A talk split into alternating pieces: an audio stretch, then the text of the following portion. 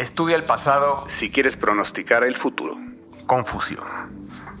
Bienvenidos, bienvenidas y bienvenides a un episodio más de Mundo Futuro, el principio del fin. En resumen, el principio del fin es una frase que simboliza el inicio de un proceso que conducirá a una conclusión o un desenlace significativo, donde lo que sucede a partir de ese momento marcará el destino o el curso final de una situación o un acontecimiento. Mi nombre afortunadamente sigue siendo Jorge Alor grabando desde la Ciudad de México y como siempre al pie del cañón me acompaña desde la costa oeste de los Estados Unidos, para ser más preciso, desde la ciudad de Seattle, Washington, con muchísimo calor, el mismísimo Furby de la tecnología, el señor Jaime Limón James. ¿Por qué te quejas de tanto calor? ¿Cómo estás? Don Jorge, don Mario, don Emilio y a la gente que nos escucha.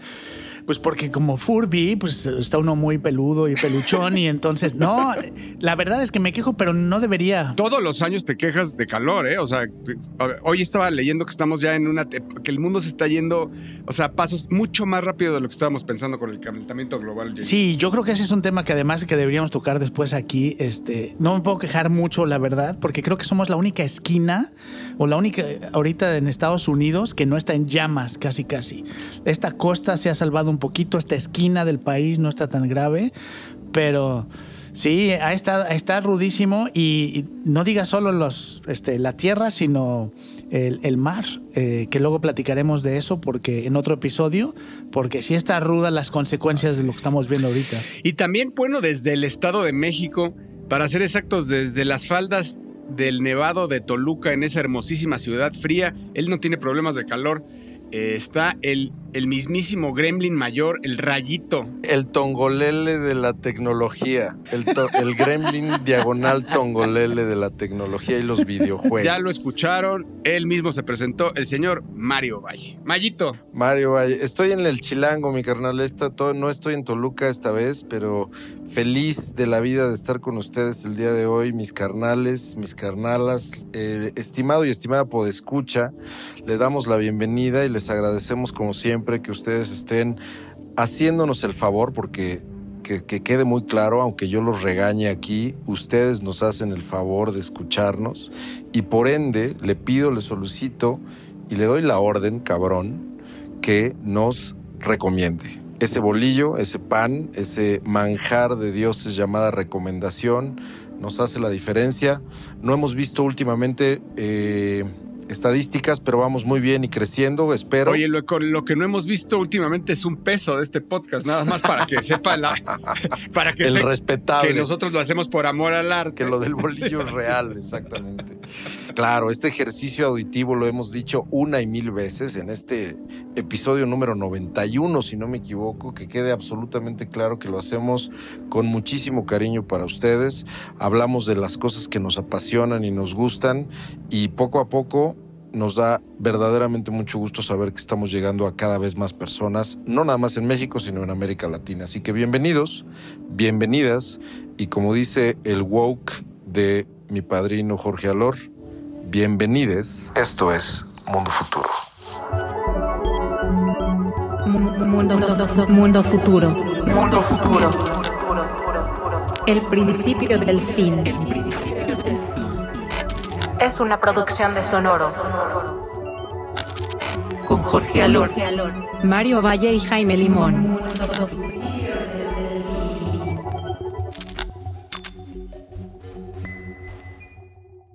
Bueno, pues les voy a poner un audio rápido, a ver si lo reconocen y me dicen de qué va.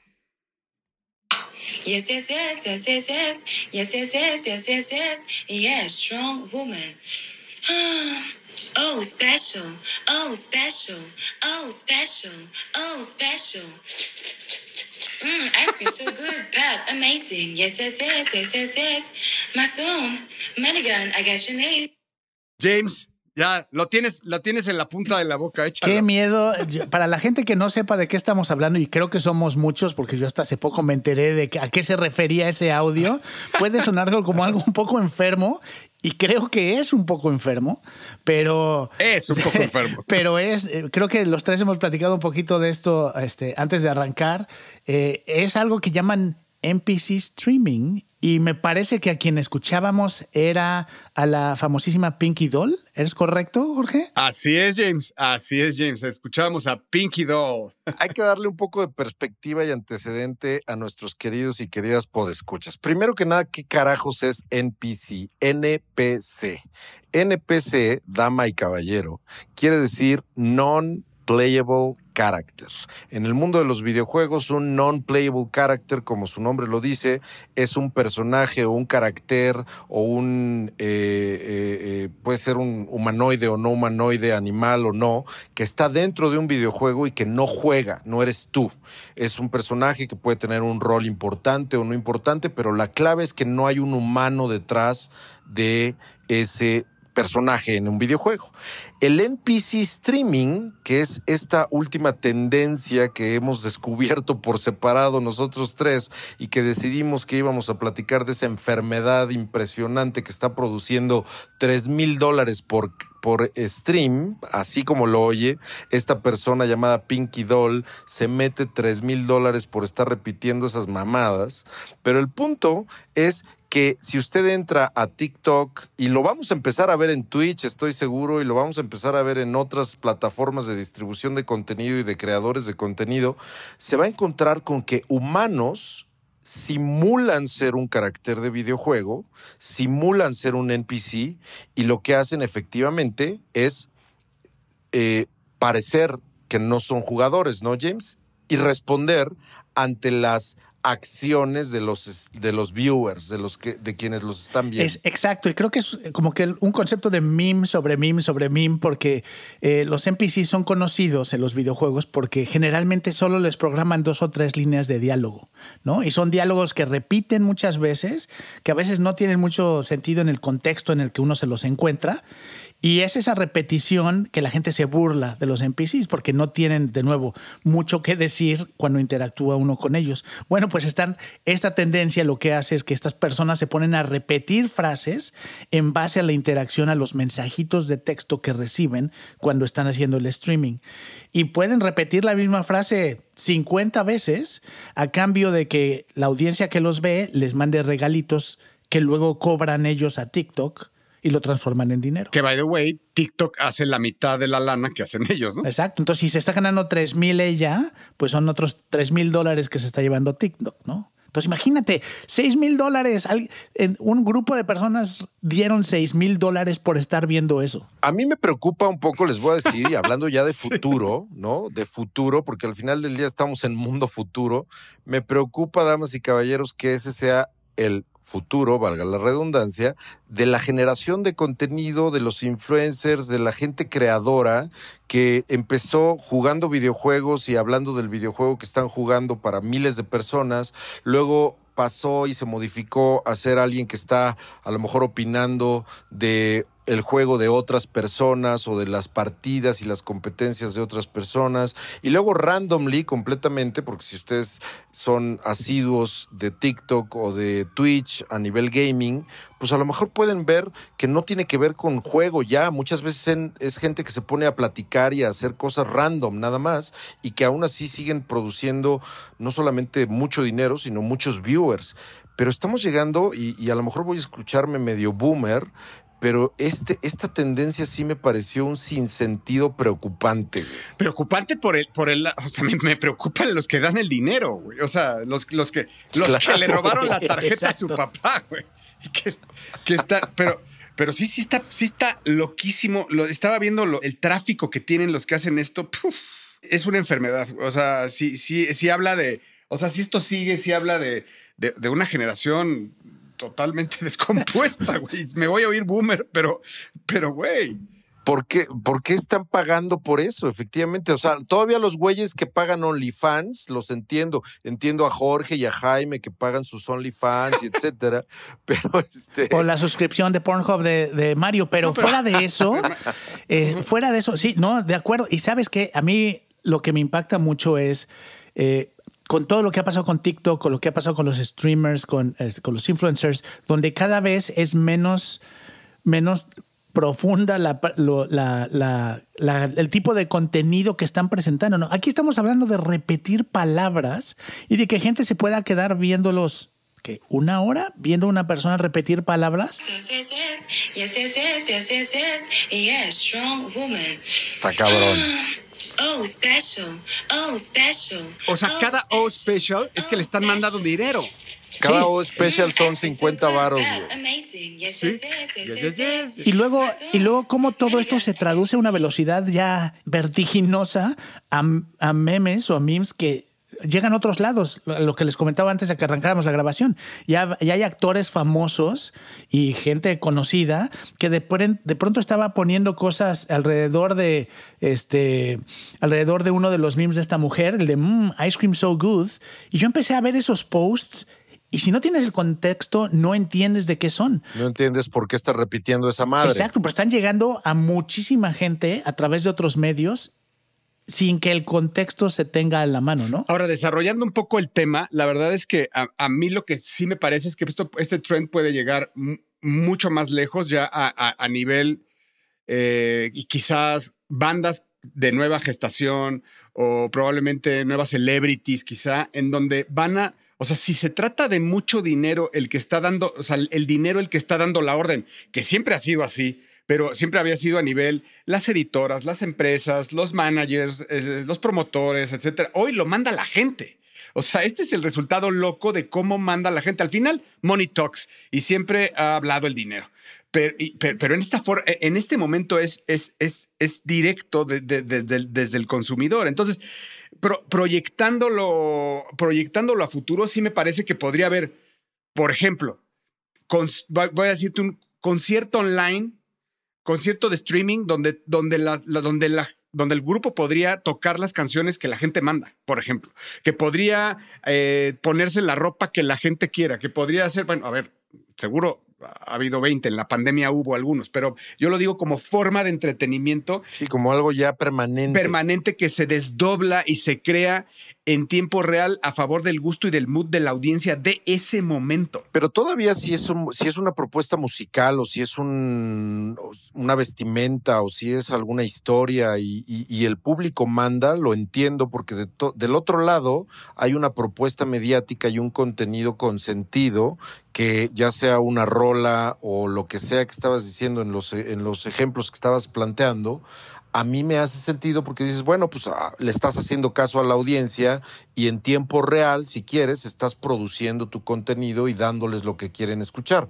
Pero aquí el yes, yes, yes y el oh ice cream o como se llame, en realidad no, o sea, es, es como un como un performance muy extraño donde la gente no está recibiendo o o a lo mejor estoy muy imbécil ya, pero la gente no está recibiendo algo de, entre comillas, alto valor como una rola. Claro, eso es, eso es lo que preocupa, güey. Pero te voy a decir que sí se me antoja, cabrón. Se me antoja samplear, samplear. Ahí está el de los camotes. Este, no sé si lo escuchan, lo alcanzan a escuchar. Allá afuera está el de los camotes. Qué bueno que no dijimos que estabas en San Francisco, ¿no? Porque dijiste auténticamente. Exacto, exacto.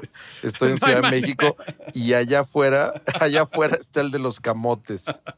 Pero lo que estaba diciendo es que me dan ganas de, de samplear el yes, yes, yes y poner una rola house atrás y el yes, yes, yes que se, ya seguro va a haber, ¿no? Seguro ya hay, Mario. Mario, eh, lo que me estoy dando cuenta y por lo que me siento viejo, más viejo cada día, es que cuando yo descubro estas cosas, ya y digo, ay, ¿y qué tal si? Ese qué tal si ya es el pasado.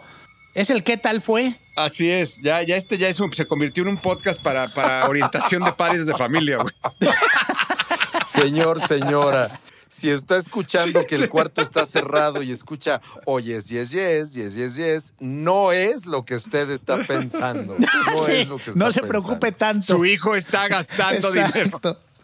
No hay que preocuparse tanto. Preocúpese, exacto. Exacto, más bien preocúpese más porque está gastando en un stream. Y bueno, todo esto que estamos platicando, al final, el futuro de esto tiene muchísimas implicaciones si lo conectamos con episodios pasados y con conversaciones pasadas que hemos tenido en cómo nos empezamos a acercar a un mundo donde las personas son reemplazadas por inteligencia artificial.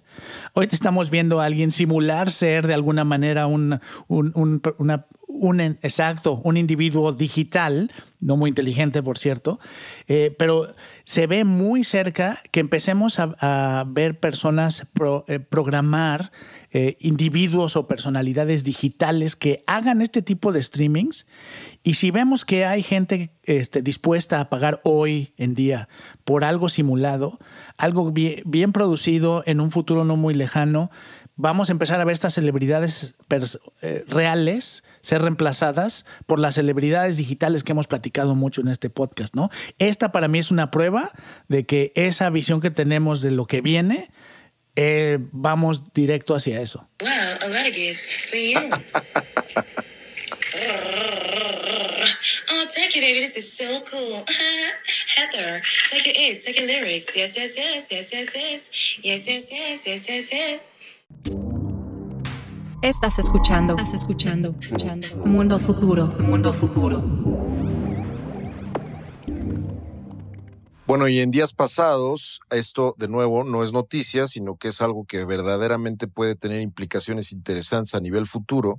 Sam Altman, Sam Altman, que seguramente se acordarán, queridos y queridas podescuchas, hemos mencionado en distintas y muy, muy diversos episodios como el fundador de OpenAI, que es una de las compañías que comenzaron toda esta ola tremenda de la inteligencia artificial, los creadores de ChatGPT, definitivamente la compañía, el Netscape de la revolución de inteligencia artificial. Netscape fue la empresa que destapó la revolución de Internet. OpenAI, que, cuyo fundador y CEO, Sam Altman, es esa empresa para la era de inteligencia artificial. Bueno, pues resulta que Sam Altman anunció vía Twitter eh, y seguramente otros canales, pero bueno, yo solamente veo Twitter, eh, anunció eh, que él estaba también involucrado y OpenAI está involucrado en un evento, James Jorge, llamado WorldCoin. WorldCoin, que es un evento curiosamente no necesariamente relacionado a OpenAI, no necesariamente relacionado a inteligencia artificial, sino relacionado a blockchain. Relacionado a blockchain. ¿Qué hay detrás de WorldCoin o cuál es la intención o el objetivo de WorldCoin, mi querido James? Porque yo tengo la teoría de que Sam Altman es más tenebroso y peligroso que Mark Zuckerberg y también Elon Musk juntos. Yo no sé, yo no sé si juntos, pero, pero definitivamente muchas de las ideas que trae este hombre, eh, y yo no sé qué les pasa a estos multibillonarios una vez que cabrón, llegan a ¿no? esos lugares este, y tener ese poder, las, la, la visión de mundo que tienen está un poquito desconectada de la realidad y creo que da miedo cuando lo ves desde fuera. ¿no? Totalmente retorcida, además. Les platico muy rápido. No hay tanta información, que eso es además lo que da miedo, pero WorldCoin se presentó como un sistema para crear identidades digitales, algo que ellos llaman el World ID, eh, que manejan niveles de, ellos prometen niveles de privacidad muy altos, ¿no? Que ah, cuando uno da su información, pues no, no se va a utilizar para otras cosas. Y en lugares donde la ley permite, cuando uno genera esta ide- identidad digital, eh, va a recibir a cambio eh, dinero digital también, ¿no? Al- equivalente al cripto que hemos visto en, en una moneda que llaman del mismo nombre WorldCoin, WLD. Eh, simplemente por ser humano, ¿no? Eso es lo que ellos ponen en su página web. Eh, y lo que ya hemos visto en algunos lugares es que ya empezaron a tomar acción sobre qué requiere hacer para poder participar en esto, ¿no? Así es, y lo que, lo que vimos, James, ahora que nos eh, expliques qué es, es que y ahí vamos todos a formarnos y a la gente está haciendo filas eternas para que le escaneen la pupila y le den dinero de WorldCoin. O sea, merecemos la extinción. Sí. Ya, o sea, ya está, o sea, el tema de los, de los ovnis, güey, es que ya están hartos, güey. Ya. No, está cabrón, O está sea- cabrón. El mundo se va a acabar. Estamos pagando yes, yes, yes y ice cream. Y por otro lado, estamos dejando que nos escanen la retina a cambio de darle nuestra identidad blockchaineable a Sam Altman. Sí, no, y visualmente además, porque eso fue la primera vez que me enteré de esto, lo primero que vi fue las fotos que menciona Jorge de grandes filas de personas en Europa esperando acercarse a una esfera como metálica grande, poner su cara, poner su ojo y que escaneen sus datos biométricos. Y eso es lo que da miedo, eh, que al final del día, sí, si uno se da cuenta, pues ya muchas organizaciones gubernamentales tienen nuestros datos biométricos cuando saca uno pasaportes nuevos, cuando este, en algunos bancos. Pero aquí estamos hablando de darle datos biométricos a una empresa privada que no promete nada, que la verdad es que no tiene mucho tiempo siquiera de existir, bajo la promesa, bajo la promesa de que las van a cuidar esos datos y de que nos van a dar algo en un futuro, ¿no? Esa es la promesa. Pero además, no me quiero poner muy técnico, pero la gente que escucha este podcast y que conoce un poco de blockchain, ahí les va lo que está cabrón alrededor de esto, que no sé si ustedes lo sabían, Jaime y Jorge. WorldCoin está basado en Ethereum 2.0 y Ethereum 2.0 es, un, es una red de blockchain que hoy es el llamado Proof of Stake. ¿Se acuerdan de cuando hablábamos de Proof of Stake y Proof of Work, no? Eso quiere decir que si está basada en Ethereum, la gran mayoría, la, las, la, entidad, en este caso Open, OpenAI o Sam Altman o quien esté detrás de WorldCoin, que domine y controle la mayor parte de, ese, de esa red blockchain Proof of Stake, va a tener control absoluto y va a poder votar en pro o en contra de cualquier política alrededor de esa red o subnet de blockchain independiente, entre comillas. Si esto lo hubieran hecho en una red proof of work o si lo hubieran hecho basado en Bitcoin, entonces sí estaría muchísimo más segura, ¿me entienden? Sí sería una red muchísimo más independiente porque está completamente basada en el caso de Bitcoin en una, en una red que está que es independiente, que no es de nadie. ¿No? No es de nadie. Y Ethereum, ya sabemos de quién es, quién está detrás de Ethereum. Y a pesar de que el 2.0 es proof of stake, la entidad que genere más monedas, o no sé si llamarle monedas o tokens o validaciones o como sea, va a tener control técnico sobre y lo que dice Mario, y tiene razón, el, el control de esa moneda, que al final es lo que a mí siempre me da mala espina, ¿no? Cuando todos estos proyectos se dirigen hacia tiene a un token y a valor y, y, lo que siempre me llama la atención y mencionaste a otros este, visionarios multi o billonarios del, del, mundo que tienen estas visiones y por lo menos así las venden al mundo de mejorar a la humanidad, ¿no? Y al final como presentan este proyecto es sí, ¿no? Ellos lo que buscan es poder uno separar, tener información biométrica que separe a los humanos reales de inteligencias artificiales o de cualquier tipo de fraude. Y el segundo es que buscan en algún momento empezar a implementar pruebas de este ingreso universal,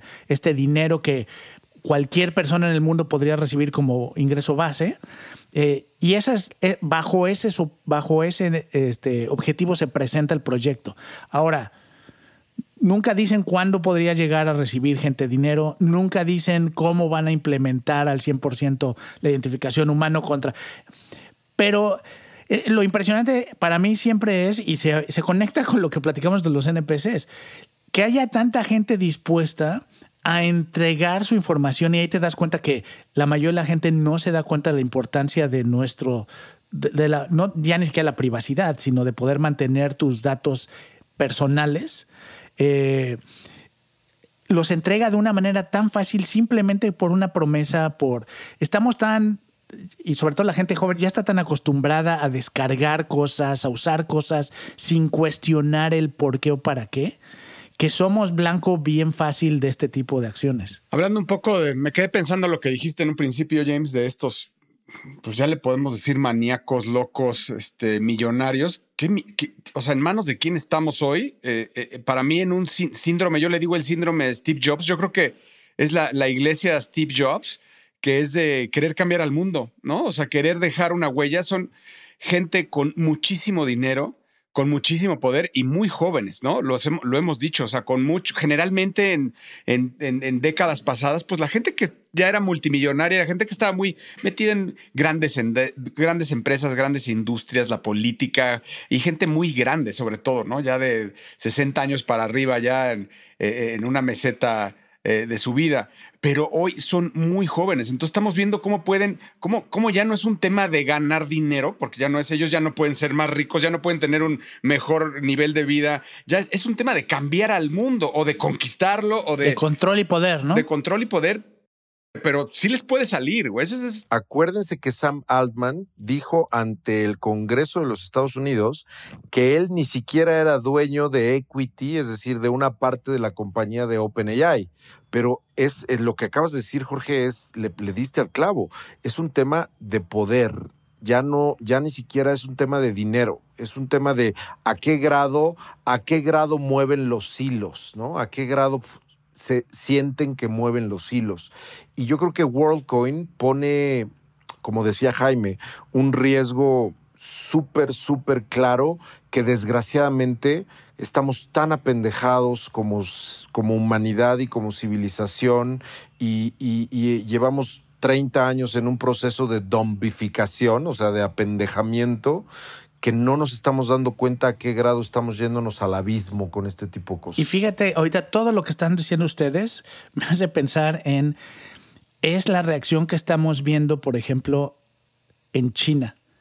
Y aquí hemos hablado también, si busca usted episodios pasados donde hablamos de China, pero China se está dando cuenta de lo que está pasando en países como Estados Unidos, en Europa, con estas personas que tienen de pronto más poder que el gobierno y los est- están poniendo políticas y están parando en seco, están desapareciendo, ¿no? El- los dueños de las empresas de tecnología más grandes de China. La chinga que le pusieron a Mr. Alibaba. Exacto, de repente se desaparecen seis meses y cuando regresan dicen, no, ya me voy a dedicar a pescar y me voy a dedicar a... O sea, están parando en seco porque no quieren caer en China en lo que están cayendo en otros países donde de pronto, de pronto no hay control, ¿no? Y ya son gente que tiene más poder e impacto que el mismo gobierno.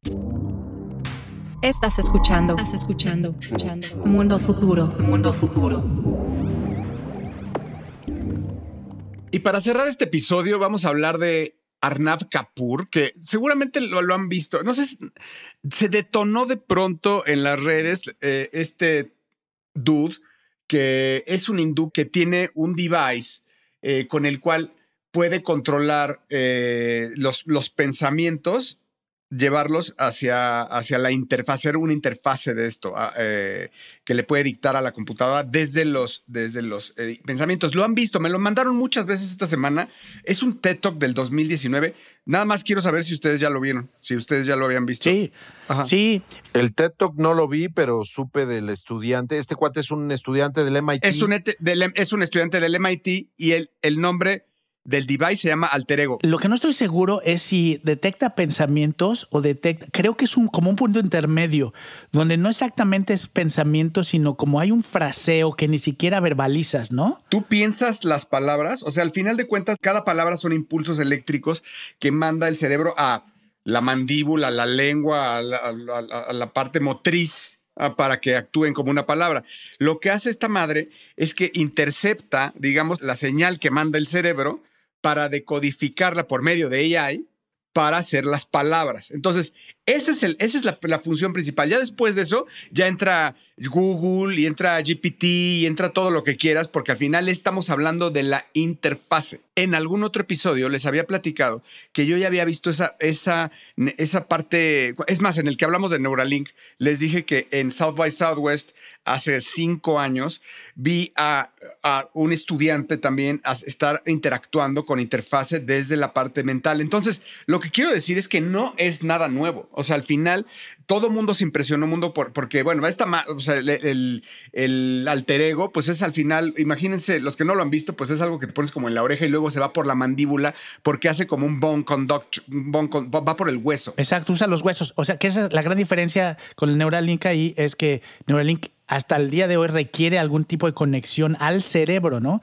Y lo que tú estás, lo que tú estás escribiendo es como ponerte un audífono de Bluetooth, casi, casi. Así es, es como ponerte un audífono, pero gigante, que es como con todo y una mandíbula blanca. Eh, bueno, a ver, eh, obviamente es un estudiante, es un prototipo. al final, bueno, uno de los videos que se viralizó es un dude que está hablando de cómo esto pues va a empezar a, a poner en jaque a todos los RDs a tratar de cambiar la forma en cómo tenemos esa interfase. Y es ahí donde les quería llevar la conversación, ¿no? O sea, es, es decir, hoy nos regimos por el QWERTY, que le decimos, ¿no? El teclado QWERTY, que si nos, si nos vamos hacia atrás del tiempo, pues es algo que tiene más de 200 años, yo creo, ¿no? O sea, escribir en un QWERTY es algo es, es, algo de siglos, o sea, es algo que tiene siglos desde las máquinas de escribir. Entonces, efectivamente, creo que el cambiar la interfase. Y si ya estamos en la exploración de los impulsos eléctricos, convertirlos en palabras y esas palabras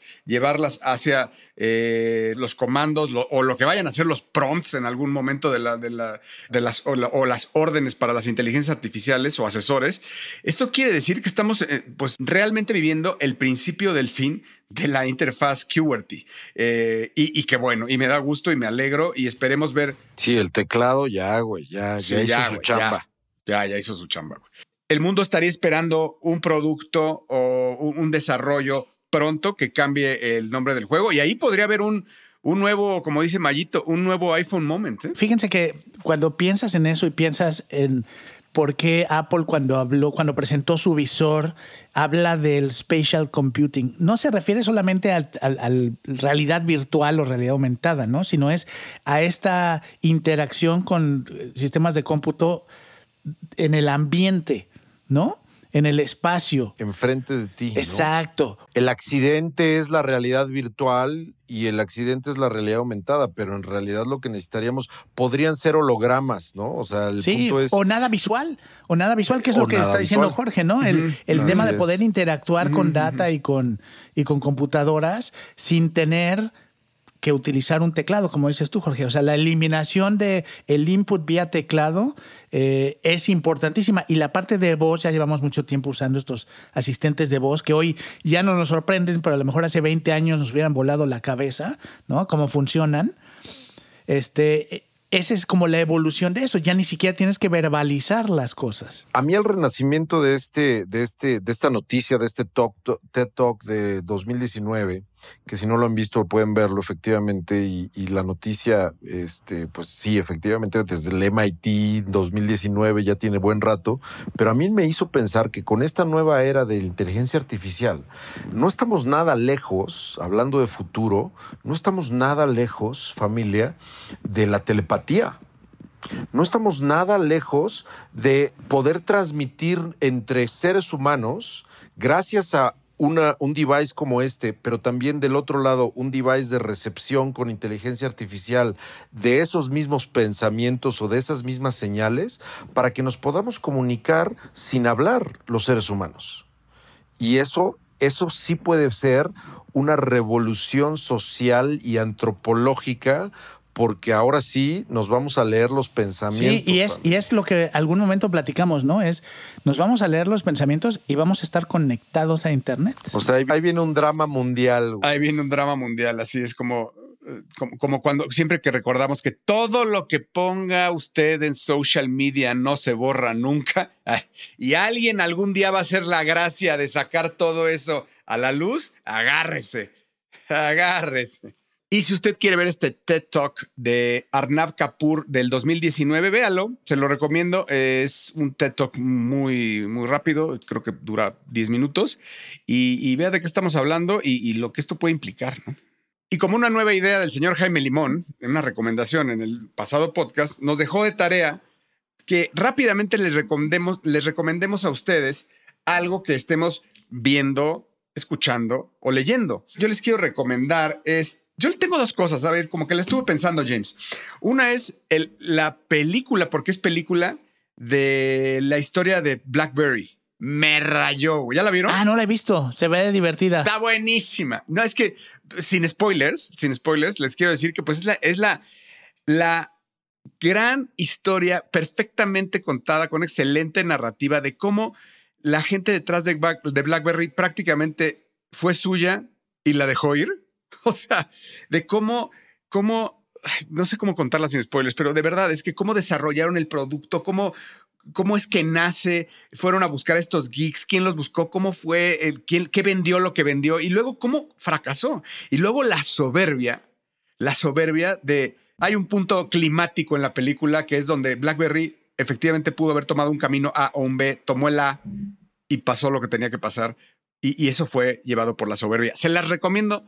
¿Dónde la muchísimo. viste? Me parece que es Netflix. Muy bien, estoy orgulloso de ti porque hiciste un resumen sin spoilers que vende. Bueno, la película, para que la busquen, se llama Blackberry y la pueden ver en Prime. Así que, bueno, esa fue mi recomendación. Para la que entra a traer un libro, van ustedes. Les quería yo recomendar un podcast que acabo de escuchar hace poco eh, de una persona que seguro nos han, escu- nos han eh, si escuchan este podcast, nos hemos referido a esta persona muchas veces. Se llama Peter Diamandis. Es tío, es tío de Jorge. Peter Diamandis Ojalá, tío de Jorge. Este, Peter Diamandis es un inversionista. No voy a platicar tanto de él porque es más sobre la persona que entrevista. Tiene un podcast, Peter Diamandis, se llama Moonshots Mindsets. Y entrevista a personas, él tiene acceso a eh, eh, desarrolladores, a empresarios. Y acaba de tener un- una entrevista con Mo Gaudat.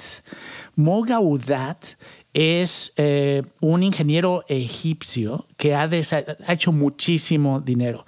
Eh, de nuevo, no quiero darles spoilers, pero ha trabajado en Microsoft.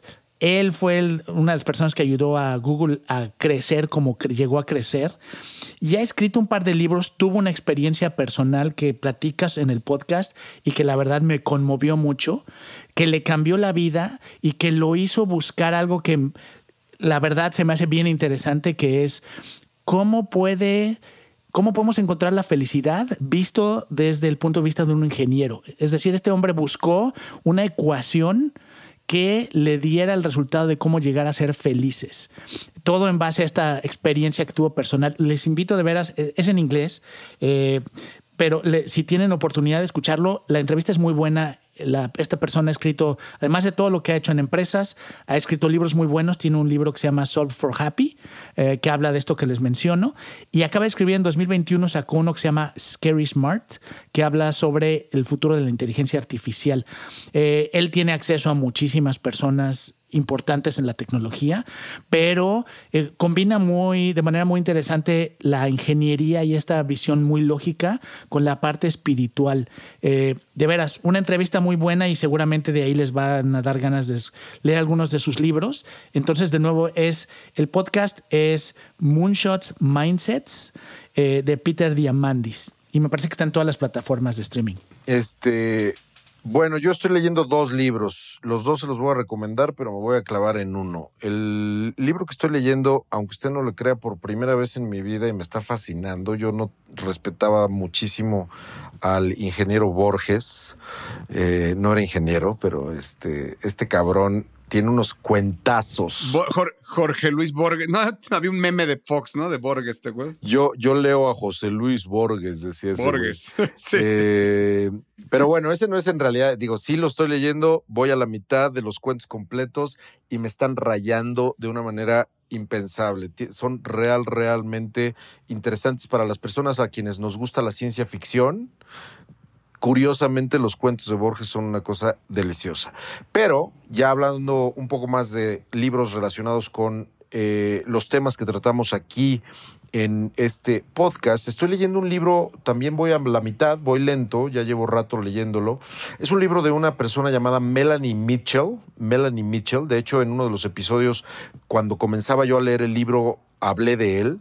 Es un libro que se llama Artificial Intelligence, A Guide for Thinking Humans. Inteligencia artificial, una guía para seres humanos pensantes. Y es como su nombre lo dice, literalmente un libro, sí introductorio, hay que decir que es un libro del 2019, es un libro introductorio, quizá un poco técnico en algunos temas, pero es un libro que tiene un acercamiento súper interesante, Jaime Jorge, de la inteligencia artificial como algo que deberíamos de entender desde el, desde el punto de vista técnico fácil para poder quitarle todos los halos, ya sea de peligro, de prejuicio, de endiosamiento, y, y- y- es un libro súper, súper centrado, ¿no? Muy objetivo. No es ni de un lado ni del otro, no está ni en contra ni a favor. Habla de una manera súper objetiva de qué es el machine learning, de, qué, de, de cómo funciona el, el- el aprendizaje guiado de los sistemas de inteligencia artificial, de imágenes, por ejemplo, que terminaron siendo Mid Journey y terminaron siendo, por ejemplo, eh, eh, Stable Diffusion antes de que existieran, porque esto es un libro del 2019 y para mí ha sido un- un- una ayuda para entender no solamente desde la perspectiva técnica la inteligencia artificial, sino desde una perspectiva poco romántica, poco histérica y poco romantizada. Eh, recomendadísimo. Melanie Mitchell, Artificial Intelligence, A Guide for Thinking Humans. Pues así con las recomendaciones de esta semana cerramos y terminamos este capítulo, este episodio de Mundo Futuro. Muchísimas gracias por habernos escuchado. Muchísimas gracias, James Mario. Si nos quiere seguir en Twitter, recuerde que somos eh, arroba Mr. Lemon, arroba Bill Benny y arroba El Padrino. Muchísimas gracias por habernos escuchado. Hasta la próxima.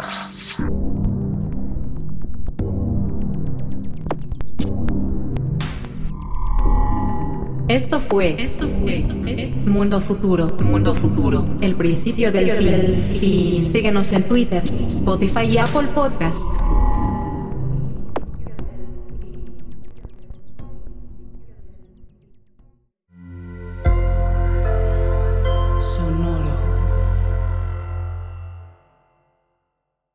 It is Ryan here, and I have a question for you. What do you do when you win? Like, are you a fist pumper? A woohooer, a hand clapper, a high fiver. I kind of like the high five, but if you want to hone in on those winning moves, check out Chumba Casino. At chumbacasino.com, choose from hundreds of social casino style games for your chance to redeem serious cash prizes. There are new game releases weekly, plus free daily bonuses. So don't wait. Start having the most fun ever at chumbacasino.com. No purchase necessary. Group. Void were prohibited by law. See terms and conditions. 18 plus.